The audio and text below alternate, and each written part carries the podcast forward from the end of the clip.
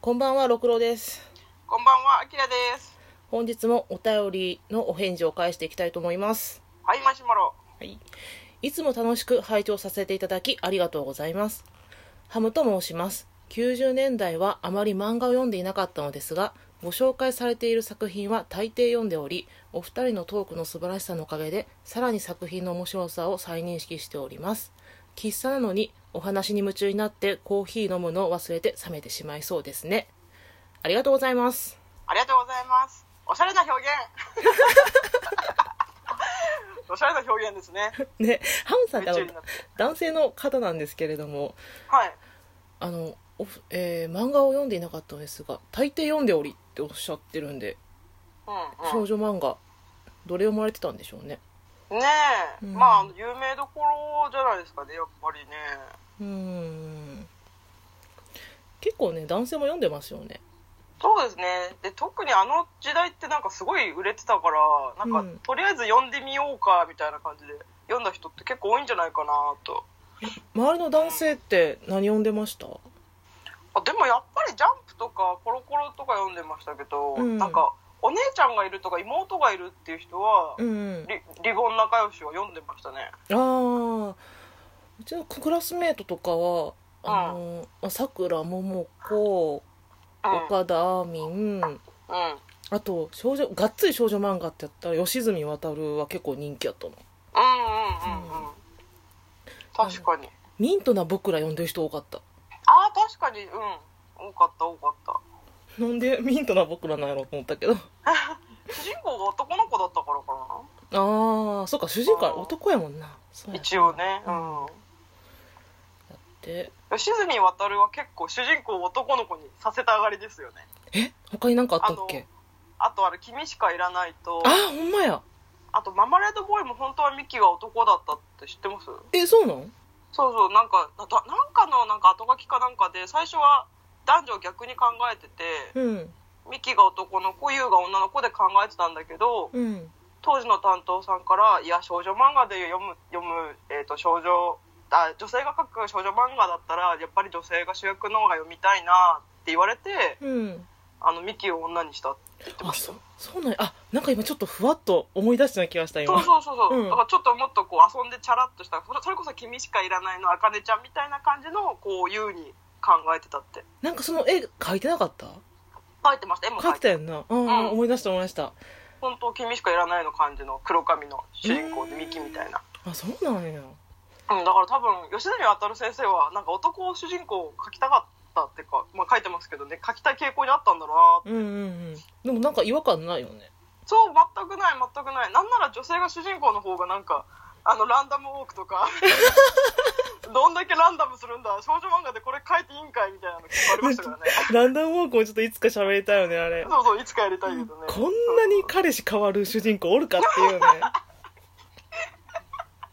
すっごいすごかったですよ当時読んでて何この漫画えこの人2回で終わりとか結構ありましたもんそうそうなんか毎回毎回出てくる彼氏が問題なんですよねそうそうそうで最終的にそいつとそいつとみたいな人だったじゃないですかいやだなんか吉住はたらなんかそのあれちゃうのなんか義兄弟とかなんか兄弟もんとか好きなんかなって一瞬思ったもん多分うん好きなんだと思いますね、多分ねしかもあそこ結構続いてって何やったっけあのニートな僕らと君しかえいらないかっうてんつながった話でしょあれってそうそうそう、んえーっと「君しかいらないと」あれミントの僕あそうだミントの僕らそうだ、うんそうだいとこかなんかねあそこそうそうあのマリアが確か好きな人ができて高校転校するときに、うんなんかうちのいとこのあかねちゃんもいたから情熱的な家系なのよとか言ってたシーンがあった よ思い出した思い出したそうそれやわそれやわこれミンタの僕らもいつか話したいんですけど話したいあのマリアのマリアのこととか超話したいんですけどなんかほんとだから吉住渉先生の書く主人公ってめっちゃ情熱的なんですよねそうそうそうそう、まあ物語の主人公としてはもうこれ以上ない素材ですけどね、うん なんだろうなんか結構でも結構みんな自分勝手な人多い気がするせやねんそうやねん全部自分勝手やねんすごいよななんかなんかあんまりまともな人って言ったら失礼だけどでもなんかねあの最近の吉住渉先生はわかんないけどそのんハンサムな彼女とかママレードボーイあたりとかってなんかちょっとうなんやろな小学生とかが夢見るようなんうん女子高生活とかうんうんしてるんよなんか学校帰りにおしゃれなアイス屋さん行ったりとか、うんうんなんかちょっとしたカフェに行ったりとかうんだからちょっとこうおしゃれで大人っぽい高校生のイメージ像ですよね、そうそうなんかそ憧れる本当ううに、うんんなんかそのリボンの同人誌出してる人がおってその人は吉住渉のことをアーバン吉住渉って書いてあってアーバン なんかこんな女子高生活とか夢見てたみたいな 実際違うけどみたいなうんなその中ではウルトラマニアックはかなり異色だと思うんですよあほんまやなあれウ普ル通の魔女っ子ものだからあれウルトラマニアックっていつから始まったあ順番ちょっと覚えてないけどでもあれ確かアニメ化もしたからそこそこ人気あったんだと思いますけどねもしかして私そこでもう卒業してるかもしれへんあ本当ですかランでも、あれじゃあランダムウォークは読んでるってことはランダムウォークの後かあとかもしれんのうーんちょっと待って今吉住渉の作品リストを検索してその間にあ2002年ウルトラマニアックは2002年うーんでもそのあたり卒業してると思うあれでもランダムウォーク2006年って書いてあるあれ全然ウルトラマニアックの記憶 ない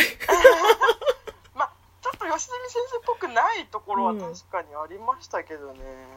あああ違うあ合ってます合ってますミントな僕らランダムウォークウルトラマニアッあそうやクんなだって好きなんだもん、うんうんだ